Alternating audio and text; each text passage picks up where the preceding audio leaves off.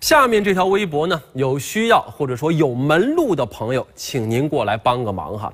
最近呢，正是蒜苔上市的季节，超市最高的卖到两块五一斤。然而呢，河南的蒜农却是愁眉苦脸。河南漯河的老王家里种了五亩地的大蒜，往年这个时候呢，批发商的车都开到地头了，但是今年呢，没人收不说，扔在田里都没人要。这老王就说了，今年的蒜苔价格很低，只能卖到五毛钱一斤。但是呢，雇人去抽这个蒜苔，光人工费一斤就得三四毛钱，再管上人家一顿饭，甚至说一分钱你都挣不着。所以说呢，大家都懒得去弄了。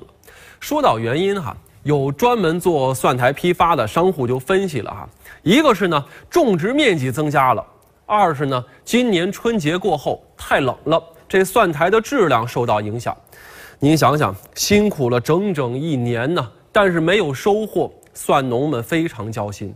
我们呢也希望有需要的企业或者单位能够帮个忙哈。当然了，也更加希望当地的政府能够在种植之前进行合理的引导和规划，别让咱们农民朋友费心又伤心呢啊。